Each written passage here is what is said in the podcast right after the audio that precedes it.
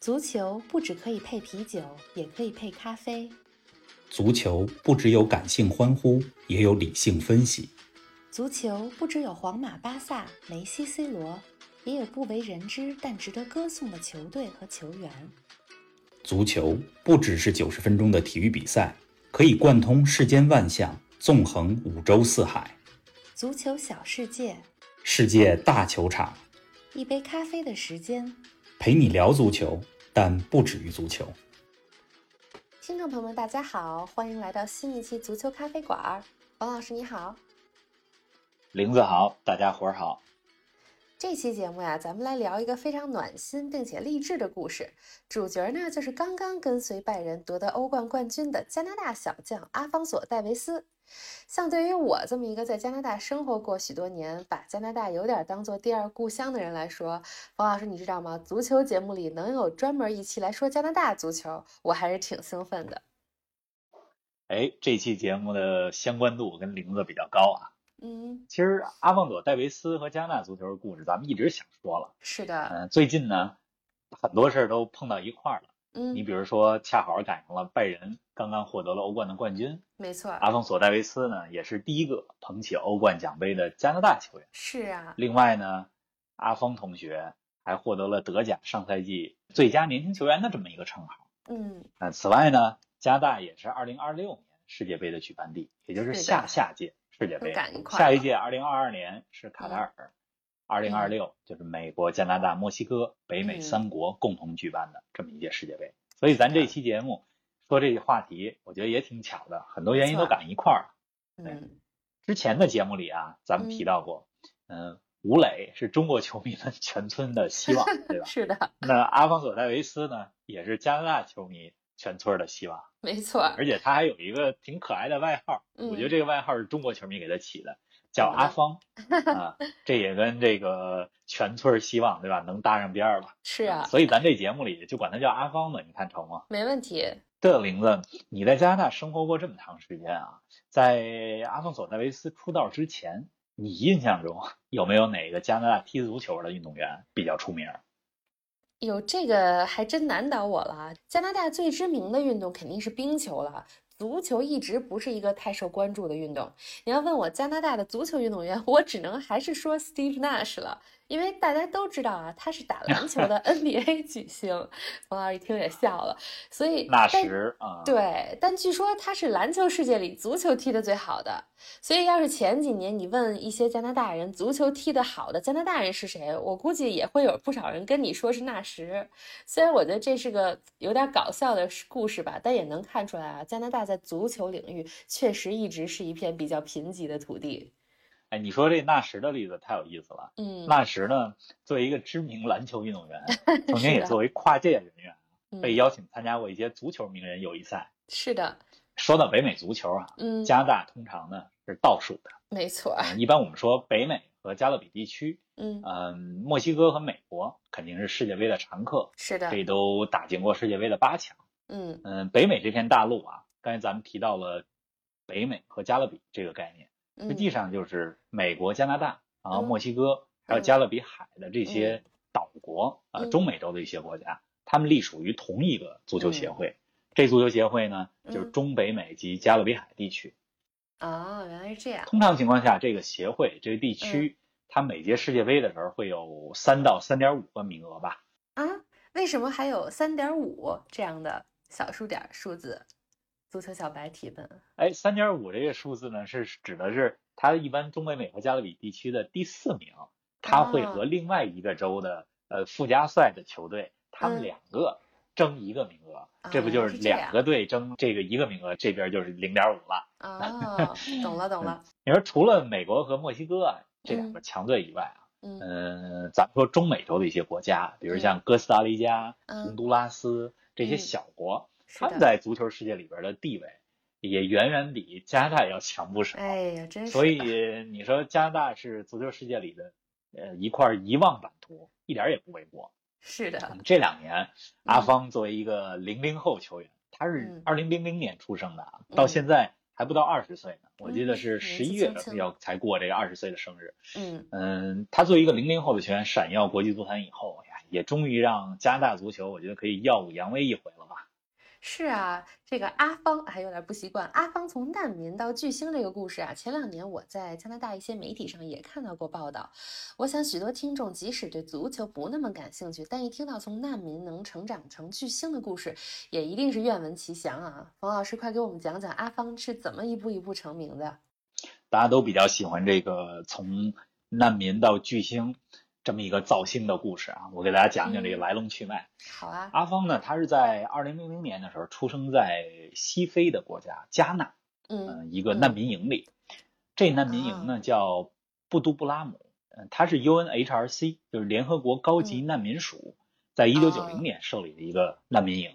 这难民营呢，主要为了收留在利比里亚内战当中嗯逃离国土的这些难民。啊、利比里亚呢，它也是一个西非国家，是的，加纳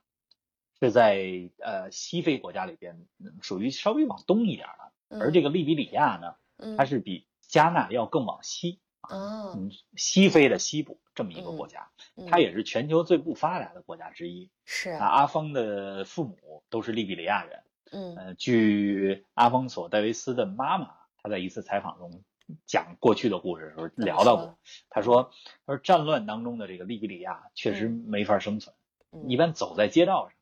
就能看到两旁嗯这个死尸，呃人们的哎尸非体。常难过，嗯要想在这个国家当时要活下去，只有两个选择，嗯，你要么拿起枪，对吧？以恶制恶，要么呢？嗯要么就逃离这片土地。哎那阿真芳是的父母呢，他不希望自己的子女出生以后就活在枪林弹雨当中，肯定嗯是所以他们就逃到了加纳的布都布拉姆这个难民营。嗯而阿方，索·戴维斯呢，就是在难民营里长大的。嗯嗯，在五岁的时候，他们全家得到了移民安置政策的这个惠顾，就非啊常幸运的移民到了加拿大。那阿方索·戴维斯呢，也是在他七岁的时候获得了加拿大的国籍。啊，哎，这里不得不说一句啊，虽然难民政策啊在加拿大本国来说，大家也有着各种各样的议论，但是从另一个角度来说，加拿大确实是一个移民政策比较友好的地方。那阿芳来到加拿大之后有什么故事呢？哈峰在加拿大首先安居的城市是埃德蒙顿。嗯，埃德蒙顿这座城市呢，它虽然不大，是的，但是熟悉体育的朋友们肯定都知道这个名字，因为埃德蒙顿呢、举办过很多的国际赛事，比如游泳嗯没错嗯啊、跳水啊、这些世界杯锦标赛都在那儿举办过。是啊，的，戴维斯呢，到了埃德蒙顿以后就开始踢足球，嗯参加埃德蒙顿当地球队的青训营。嗯他是在二零一五年十嗯五岁的时候、嗯，被温哥华白浪队的青训营给挑走了，啊等于这个温哥华白浪让他从埃德蒙顿去温哥华，到我们温村儿了啊，对，到了温村了。加拿大呀、一共有三支职业足球俱乐部比较有名，嗯他们呢参加的是这个美国举办的嗯北美职业大联盟，就北美、嗯呃最大规模的这么一个职业赛事。是的，呃温哥华白浪就是这加拿大三支啊参加美职联的球队之一，除了温哥华白浪以外，嗯，还有多伦多 FC 和蒙特利尔冲击。是啊，的，你像之前在切尔西效力的非洲足球先生啊德罗巴，他嗯就曾经在蒙特利尔踢过球。啊，呃，咱们还是回到温村儿啊，回到温哥华。嗯呃，阿芳到了温哥华以后，就以火箭般的速度在成长，哇塞，在北美联赛当中也大放异彩。呃嗯他在二零一六年七月份的时候，就嗯以不到十六岁的年龄，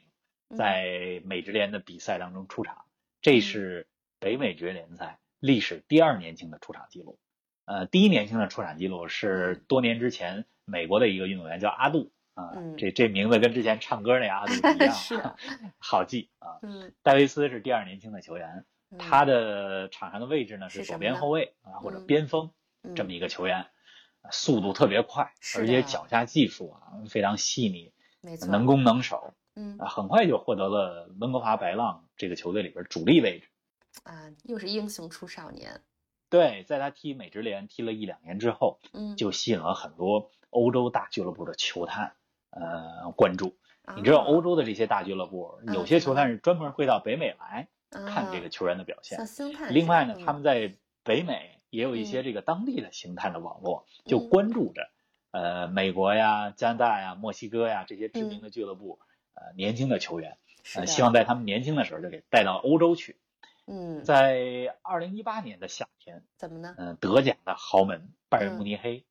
呃买了这个阿方，慧眼啊，而且这两千两百万美元的这样一个身价，创造了当时北美联赛的球员转会到欧洲俱乐部的身价的记录。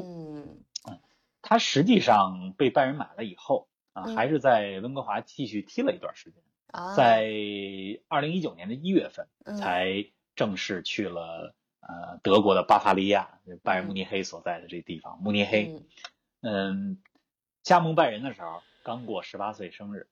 真是呃，年过去轻一年半里边儿啊，从嗯一九年一月到现在，嗯他又以火箭般的速度在呃欧洲足坛嗯呃，大展身手，获得了越来越多的这种出场的机会。是的，你说拜仁，他是一个众星云集的球队啊没，在错这样一个球队里，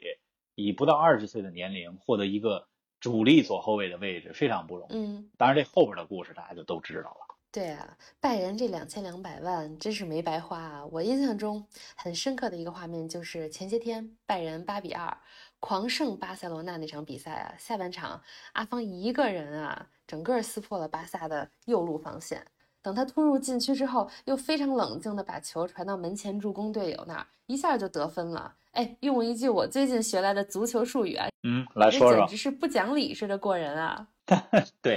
阿方过葡萄牙后卫塞梅多那一下，我觉得简直就是生吃硬过，嗯对吧？我就是嗯能过你。呃，然后巴萨的后卫皮克上来封堵也不怕，非常冷嗯是静，啊像你说的，传到门前给队友喂了一个非常舒服的球。嗯呃，其实阿芳在过去这半年里啊，给咱们留下了非常多难忘的瞬间。嗯，没除了错你，刚才说的对巴萨啊八比二那场，然后呃呢，？我记得非常清楚的是三月份嗯在休赛之前，因为三月份嗯欧洲的疫情就来了，是呃，的，三月之前打了最后一场拜仁的这个欧冠的比赛当中，呃嗯，当时拜仁客场三比零在伦敦的斯坦福桥球场战胜啊了切尔西，那是八分之一决赛的首回合，嗯那场比赛。嗯，阿方一个人撕破了切尔西整条右路防线，又是一个人，而且是在切尔西的主场。对嗯他都在说，就是说，呃，疫情来了，嗯、比赛停了，但是嗯靠着这个精彩的画面， 球迷们能熬几个月没比赛的日子。是嗯、啊，所以这个画面，嗯、让大家印象多深刻了。呃，拜仁的嗯主教练，前几期节目咱们讲到了，德国是的人汉斯弗里克，没错，他是一个比较沉稳的教练。嗯就连弗里克在对切尔西那场比赛之后，赛后接受采访的时候，呃都用非常多的赞美之词来夸奖阿方。呃，嗯呃，四月份的时候，呃这也是在疫情期间，呃，嗯拜仁慕尼黑完成了跟阿方的续约，续约到了二零二五年。呃也就是嗯说，如果履行完合同的话，他在拜仁还还要再踢五年的时间，而且嗯那时候才二十五岁，是啊，所以大家也都在讨论，就是说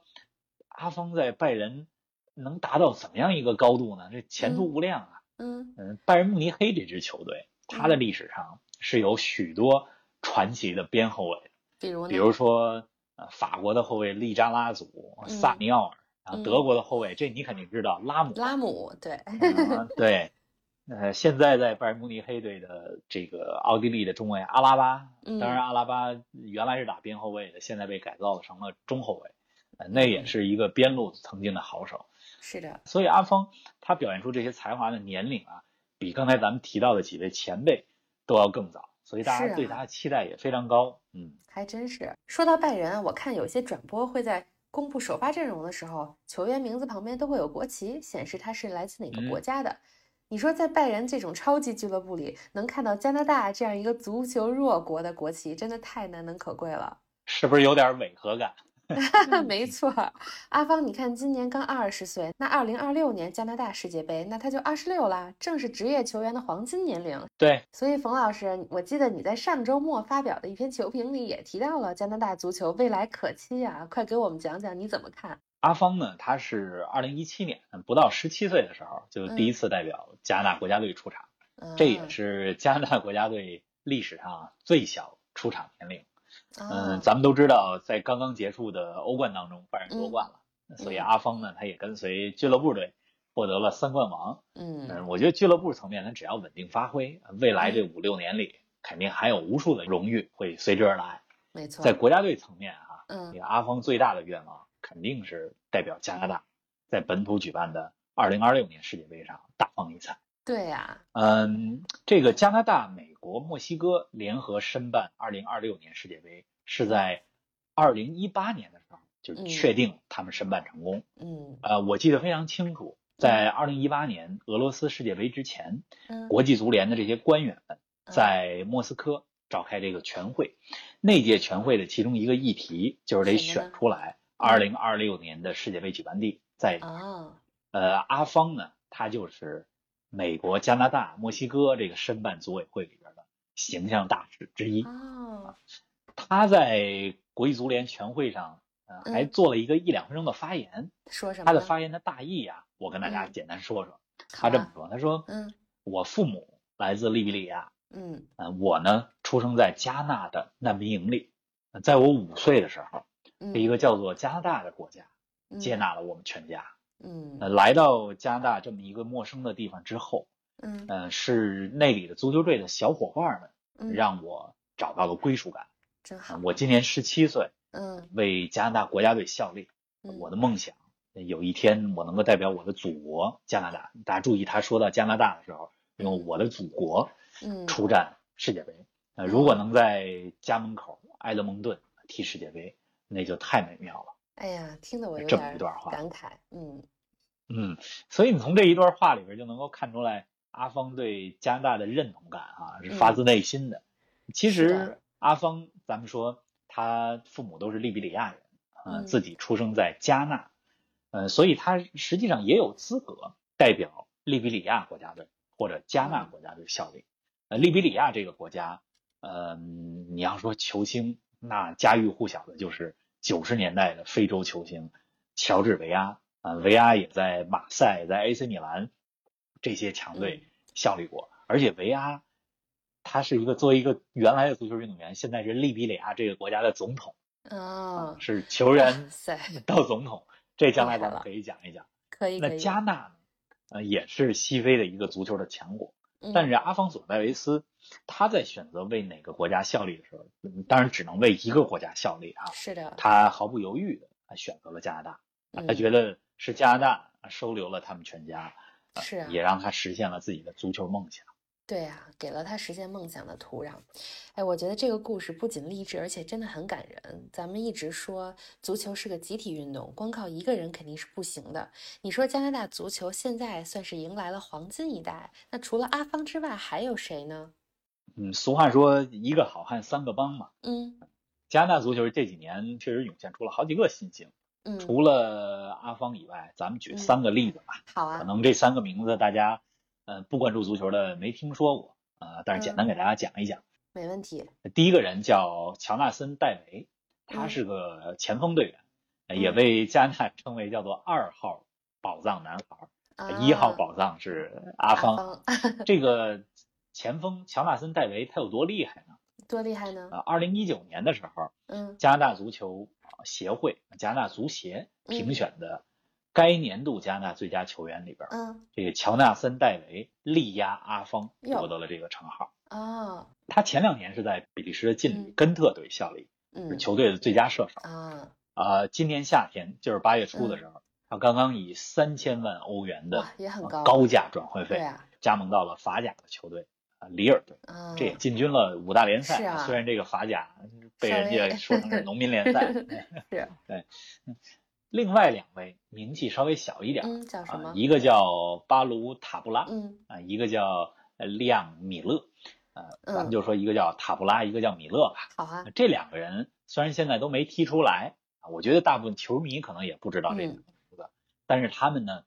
呃，有一个特点必须得跟大家说一说，什么呢？这两个球员分别出自巴塞罗那和利物浦的青训。哟嗯，所以嗯，虽然这两个球员很有可能不在巴萨、不在利物浦踢嗯球吧，这个塔布拉现在已经回到了蒙特利尔冲击效力，米勒啊、还在利物浦嗯梯队当中，当然也很有可能被外租到其他队去锻炼。是啊但是我觉得能在巴萨和利物浦的青训营里待过，对呀、这是一个非常宝贵的经历。啊没错，还有一些其他球员，咱们就不一一列举了，没问题。因为也不是什么特别知名的球对，主星。要说这些就嗯挺多的了。前些年呢，在加拿大的时候，大家知道足球的热度也越来越高了，比如周围也慢慢开始有朋友去现场看足球比赛了。但是毕竟足球的氛围还是没办法跟冰球、棒球比。那你说是什么原因让加拿大足球这几年发展的这么迅速，能迎来现在这个黄金一代呢？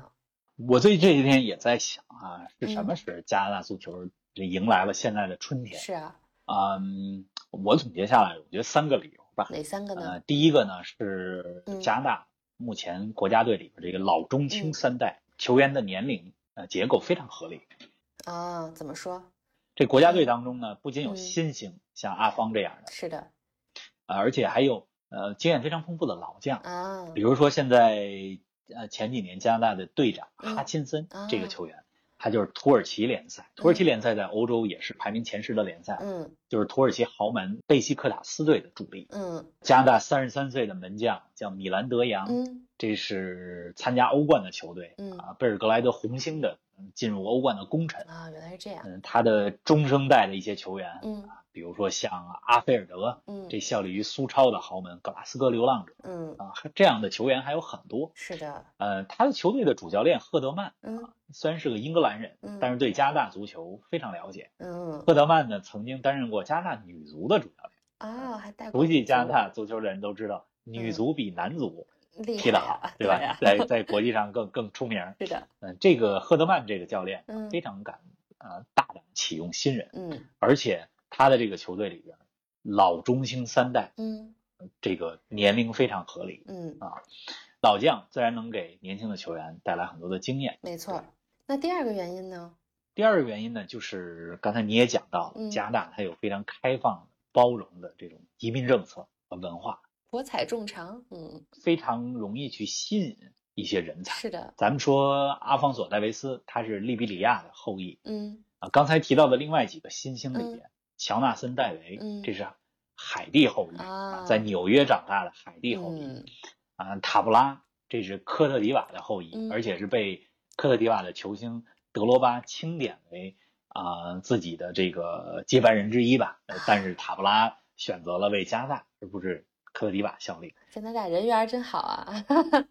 另外，刚才提到的三十七岁的老队长哈嗯钦森，嗯他是特立尼达和多巴哥哦，后裔，啊嗯所以这些球员呢，呃，他们在年龄非常小的时候就举家移民是呃来到了加拿很大早就来了啊，，或者是二代移民。嗯呃，正是因为加拿大给他们提供了一个呃职业训练，包括足球生涯发展的这么一个机会，嗯还有土壤，嗯呃，所以这些球员、呃他是发自内心、打心眼儿里的认同加拿大的文化。是的，这个并不像卡塔尔，嗯包括中国这几年规划外籍球员那样，嗯，加拿大这些球员都是从小就非常认同加拿大早就的已经融入了文，化，并且把加拿大当成是自己的祖国是的，啊。第三个原因吧，什么呢？其实就是尊重足球发展的规律，什么规律呢？加大力度来发展青训，啊，从娃娃抓起，是对吧的，而且除了这个青训以外，呃，刚才咱们讲到加拿大的一些强队，嗯像蒙特利尔、多伦多、温哥华，嗯，他们一直是参加美国举办的这个北美职业联盟。对呀，但是除了这三个球队以外，嗯加拿大在二零一九年的时候，呃，也开始举办自己的国内联赛了，哟，职业联加赛。超吗？对，咱们都知道英国就有英超，对加拿大也是英联邦 国家，人叫加超。说了这么多，我真的是非常期待二零二六年加拿大第一次征战世界杯的时候啊，希望阿方能带领加拿大获得一个好成绩，在他家门口真的能大 哎，放等会儿，异等会儿彩啊。，嗯，这里我我插一句啊，说，嗯，二零二六世界杯不是加拿大第一次啊世界杯之旅，啊、他们早在一九八六年的时哦候就哟，曾经第一次打进世界杯，可能很多人都不知道。是我啊估计很多，估计连加拿大人也都不一定知道呢。哎，那节目的尾声，冯老师再给我们说几句加拿大足球的历史吧，给我们普及一下。好啊，你嗯别看这么多年来一提到加拿大，嗯，大家觉得是足球弱旅，是啊，但是人家进世界杯比咱们中国还早了还十真六是年。早，嗯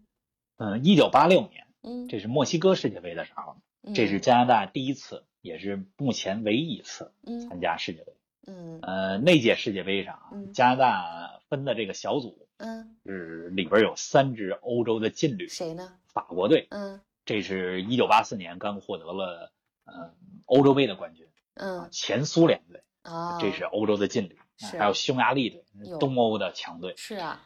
分在了这么一组。嗯啊虽然这三场比赛加拿大都输了吧，嗯，嗯，而且一个球都没进，但是他嗯们赢得了尊重。虽败犹荣，嗯三场比赛面对这三个强队，嗯，一共才失了五个球，哦，那很不而容易且呢了，跟法国队的那场比赛嗯差点逼平了嗯，啊法国队这个欧洲冠军。很好了，很好了，对，除了这届世界杯以外，哈，加拿大人家还获得过两次中北美地区最重要的一个洲际赛事，叫中北美及加勒比海金杯赛哟这个冠军哟，还是啊、冠军，一回是嗯一九八五年，嗯，另一回是二零零零年。这二零零哦，零年加拿大第二次获得金杯赛冠军的时候，就是嗯阿峰出生的那一年。嗯，这一晃也二十年了。是啊，嗯、展望一下二零二六年的世界杯吧。好啊，啊，我觉得加拿大很有可能扮演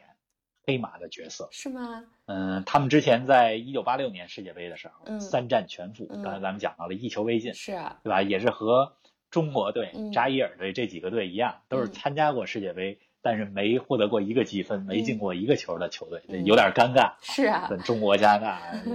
扎伊尔在一块儿，对啊，嗯，我觉得二零二六年啊，加拿大本土办世界杯的事儿，嗯，加拿大队人家的目标可不仅仅啊是进一个球、对啊，赢一场球嗯，这么简单对啊，啊，他们的目标肯定是能走得更远一点我，觉得也比如是，进嗯这个淘汰赛。还有六年呢，二零二六年世界杯虽然距我们还有六年，嗯，但是二零二二年的世界杯嗯已经不远了。是啊，如果表现好的话，嗯，我觉得加拿大队有可能能进二零二二年世界杯，就是卡塔尔世界杯的决赛圈。是吗？所以，如如果能在二零二六自己本土举办的世界杯之前，嗯阿方索戴维斯还有这些球员能够有一次世界杯的经历，嗯，我觉得对他们的二零二六年世界杯走得更远，绝对是有帮助的。是啊，哎，反正咱们也希望他们能进卡塔尔世界杯，这样对咱早点在世界杯赛场上，对吧？看看阿方啊，看看加拿大队。对啊，非常期待。我现在最大的愿望就是咱们这个足球咖啡馆可以一直做下去，一直做到二零二六年。到时候咱们去现场做一期加拿大足球的特别节目，怎么样？哎，非常期待，到时候咱们给大家来一些现场的直播，是对吧？呀、嗯，你要说真做到二零二六年，咱们节目得有五六百期了吧？哦，那还真是，这眼看已经都二十二十一二期了，嗯，啊，说了这么多，又到了节目该结束的时候了，还有点不舍。谢谢冯老师给我们讲了阿芳这个暖心又励志的足球成长故事。那咱们下一期足球咖啡馆不见不散啦，听众朋友们再见，冯老师再见。不见不散。